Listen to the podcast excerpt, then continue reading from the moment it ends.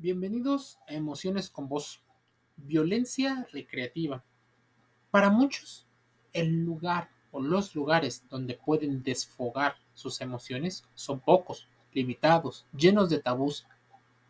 Para las personas que se dedican sobre todo a la industria del entretenimiento, los lugares de tabús deberían de ser más extendidos. Entonces habría al principio dos grandes contraposiciones unos que sienten que lo que hacen merece más exposición, menos tabús, menos prejuicios y mucha mayor libertad y sensación de justicia. Por otro lado, las personas que consideran que este tipo de actos están mucho más relacionadas con el lado más inconsciente, el lado más animal y el lado más instintivo que puede llegar a ser peligroso. Llegar a un consenso es muy complicado porque las personas toman una posición mucho más agresiva y polarizada. Se guardan en sus propias ideologías o en lo que creen. Normalmente comentan sus propios casos, pero son muy pocos los que se deciden a investigar con respecto a eso. Violencia recreativa es el título de este podcast y no, no se incentiva la violencia, pero déjame darte una hipótesis que ocurre en muchos autores, cómo existen lugares donde las personas pueden sacar esta pulsión, eh, este impulso de, de agresión, sin que se hagan tanto daño ellos, sin que hagan tanto daño. Entonces, buscar actividades recreativas, eh, controladas, podría ser una de las fuentes económicas y actividades primarias de muchas de las personas. Las personas, por ejemplo, ven y participan en deportes de combate para sentir la sensación de logro, la sensación de haber vencido algo, incluso a ellos mismos. No necesariamente tiene que ir a vencer a otro, aunque muchos lo hacen así. La sensación de adrenalina, de dopamina, de la sensación de riesgo, porque hay un riesgo implícito. También las actividades de riesgo, tomar alcohol, fumar, mm, consumir drogas, se convierten en actividades que las personas buscan ya constantemente para, entre otras situaciones, desinhibirse, para no estar pensando en situaciones que no controlan, también como un método de convivencia, entre otros. Por supuesto, me quedaré corto en este podcast intentando explicar cómo algunas personas tienen esta hipótesis de la violencia recreativa. ¿A dónde va a terminar estos deseos? Si no hubiera cierta grado de violencia, viviéramos en un mundo hipotéticamente lleno de paz, ¿qué harían las personas para sentir esos estímulos a los cuales el humano se fue adaptando a lo largo de siglos? Es complicado saberlo porque eso no ha ocurrido. Constantemente pareciera que el humano se inventa nuevos problemas y dramas para no vivir en un estado total de confort para vivir emociones fuertes, duras y a veces hasta traumáticas. Es como si no hubiéramos aprendido. ¿Cómo nos vamos a recrear sin violencia? Se supone, o eso pretendían los griegos, pretendían muchas culturas de la antigüedad, poder utilizar nuestro tiempo para tener actividades. Pero, por supuesto, hay personas que no les parece y la guerra también es una situación muy presente. De hecho, hay gente que utiliza delictivamente la violencia como forma de recreación para entretenerse, porque está aburrido, porque está buscando eh, ese sentido de vida, en búsqueda de ese sentido de vida. ¿Qué pasa cuando las personas hacen esto? Muchas veces solo conocen su versión, conocen lo que ellos sienten o lo que creen, ignorando muchas veces las consecuencias que puede traerle a los demás. Hacer un club de la pelea dejaría a muchas personas fuera de esa situación, porque conocerían los riesgos que implicaría, pero habría un sector muy fuerte interesado en desarrollarlo. ¿Por qué? Porque económicamente representaría un sector altamente rentable. Imagínense tener escuelas para irse a golpear con otras personas que quieren ser golpeados y también quieren golpear. Imagínense una situación donde, de hecho hay un, un, negocio que me parece uno de los de mayor crecimiento en el presente, que es negocios donde tú pagas por ir a destruir objetos que ya están en desuso, que ya son desperdicio. Entonces, ¿qué hacen estos negocios? Bueno, compran, por ejemplo, televisores que ya no funcionan, pero aparentemente todavía funcionan. La pantalla todavía está completa. Compran automóviles y los acondicionan para que parezca que es un automóvil normal y les proporcionan a las personas un manual de acción y de procedimientos las personas pagan una cantidad de dinero para ir a desfogar la ira, el coraje, la venganza.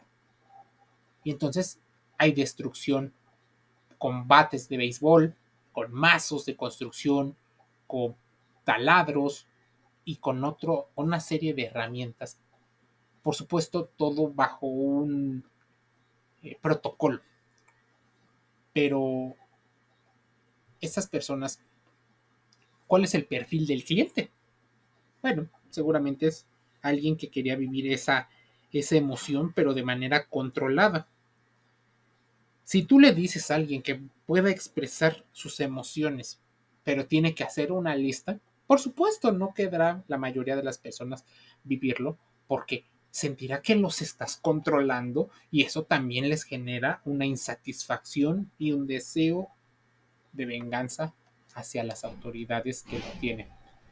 Pero la violencia y el consumo de actividades y de acciones es peligroso.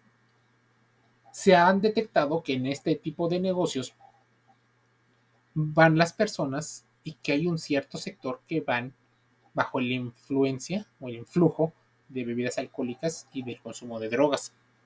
Que algunos recrean fantasías y que pudiera ser una especie de campus de entrenamiento para ir mejorando y perfeccionando ciertas situaciones. Existen campos de entrenamiento de tiro que aunque estén regulados por parte del gobierno, también hay clubes de cacería donde de alguna manera el gobierno eh, no deja que crezcan mucho, se vuelve una actividad muy lucrativa porque es escaso que exista y se supone que ellos controlan una parte, o esa es la justificación que tienen, controlan el exceso de poblaciones eh, en, en un sector determinado de la naturaleza de los animales.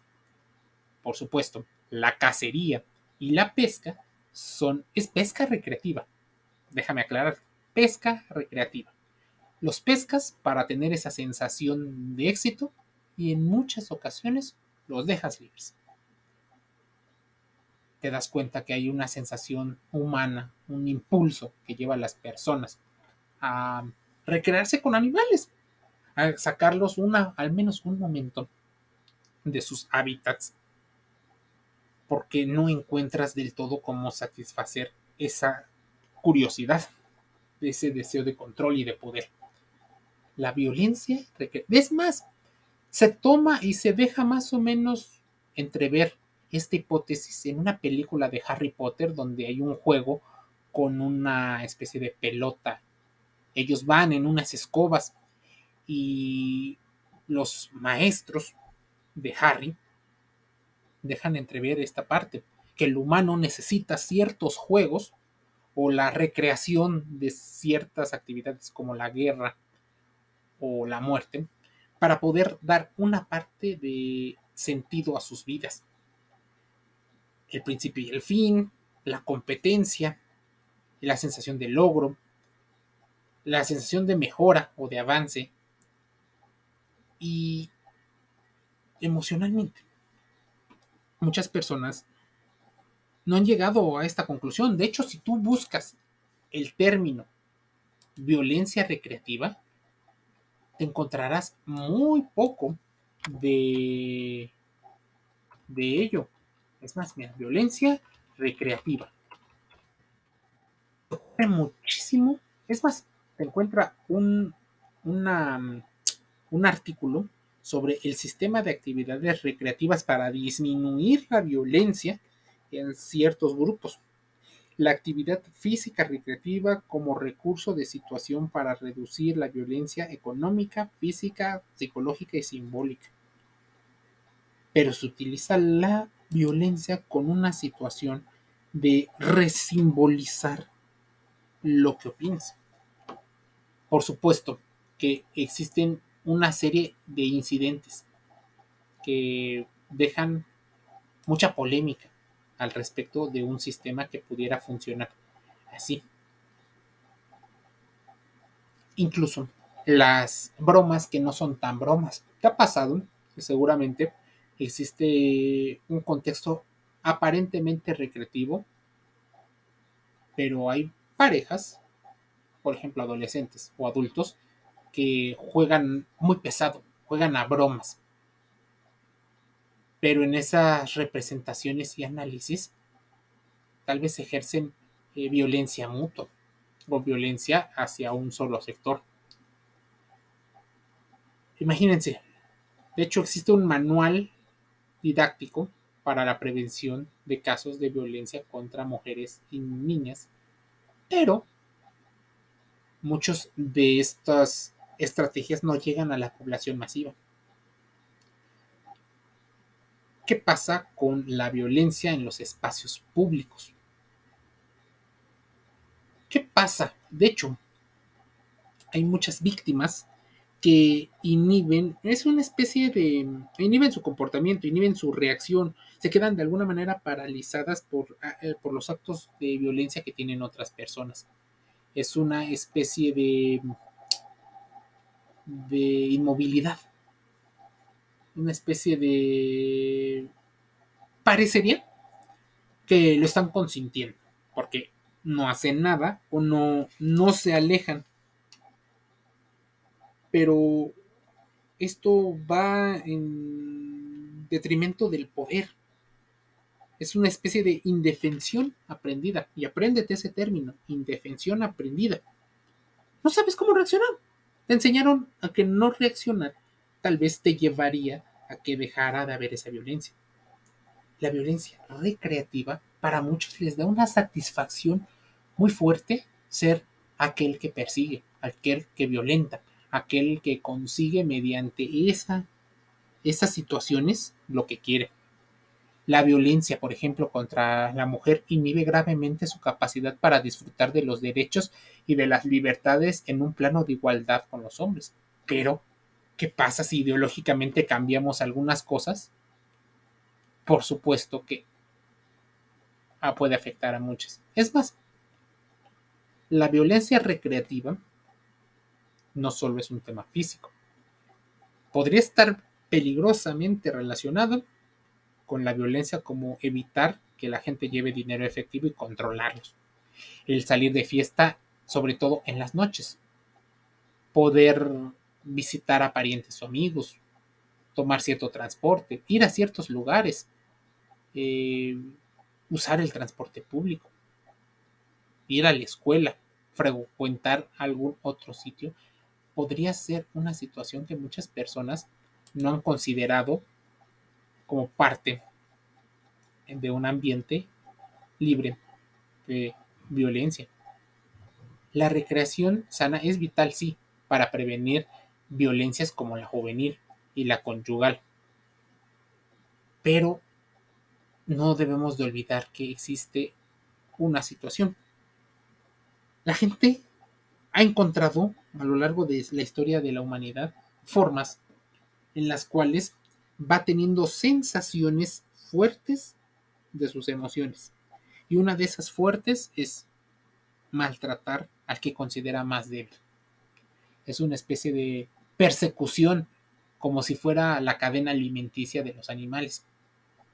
Se recrean molestando, lastimando, violentando, porque les parece a muchas personas, y sobre todo a los perfiles más psicopáticos, maquiavélicos y narcisistas, les parece que es divertido, pero es divertido tal vez solo para ellos. Muchos de esos ellos violentadores suelen ser hombres y muchos de esos violentadores fueron violentados al principio. Así que abrir la puerta a la violencia eh, recreativa puede ser un camino muy peligroso porque estarías legitimizando por la teoría de la gradualidad hasta qué grado sí y hasta qué grado no. Tú sabes que la apreciación humana es de acuerdo a sus intereses, por lo que una persona no podría tomar las decisiones sin dejarse influenciado porque se convierte en algo lucrativo económico. ¿Cómo se promueve la prevención de la violencia? Pues claro, no con más violencia, eso está más que demostrado.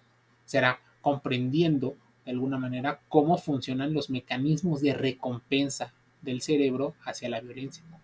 Cómo responde tu cuerpo ante fenómenos eh, muy fuertes, como podría ser la muerte de algún familiar, cómo responde ante la pérdida de algo que anhelabas. Pero, violencia recreativa, esto está a otro nivel. Tal vez se hable mucho más de eso en el futuro.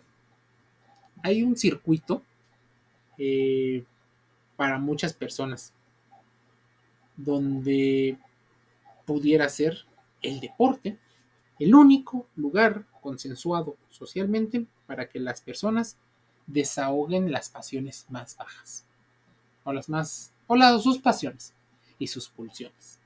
Gritar, llorar, maldecir, la hermandad, eh, muchas veces el ponerse eufóricos.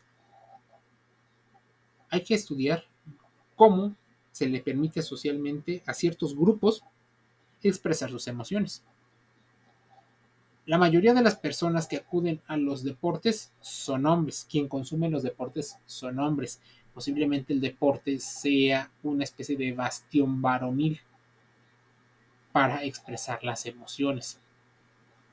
El gran tema es que la gran mayoría no se expresa siendo violento, sino alentando en una forma socialmente aceptada sobrepasar esa norma socialmente aceptada podría llevar como consecuencia delitos donde, por supuesto, sale mucha gente dañada. Violencia recreativa, una parte de los temas en emociones con. Posiblemente no exista un tema o un artículo o una investigación. Ojalá lo hubiera. Y si es así, háznoslo saber en nuestras redes sociales. Si es así que existe un artículo sobre violencia recreativa, te invitaríamos a que nos lo compartas para poder llegar a nuevas pláticas y conversaciones, para poder contrastarlo. ¿Qué tan importante es la simbolización de otras acciones a partir del juego y de pues de los de los juegos en particular? Emociones con vos, podcast gratis en Spotify, en Google Podcast, en Amazon Music Audible, en YouTube, Deezer, Spreaker, iHeartRadio y otros canales. Te envío un saludo.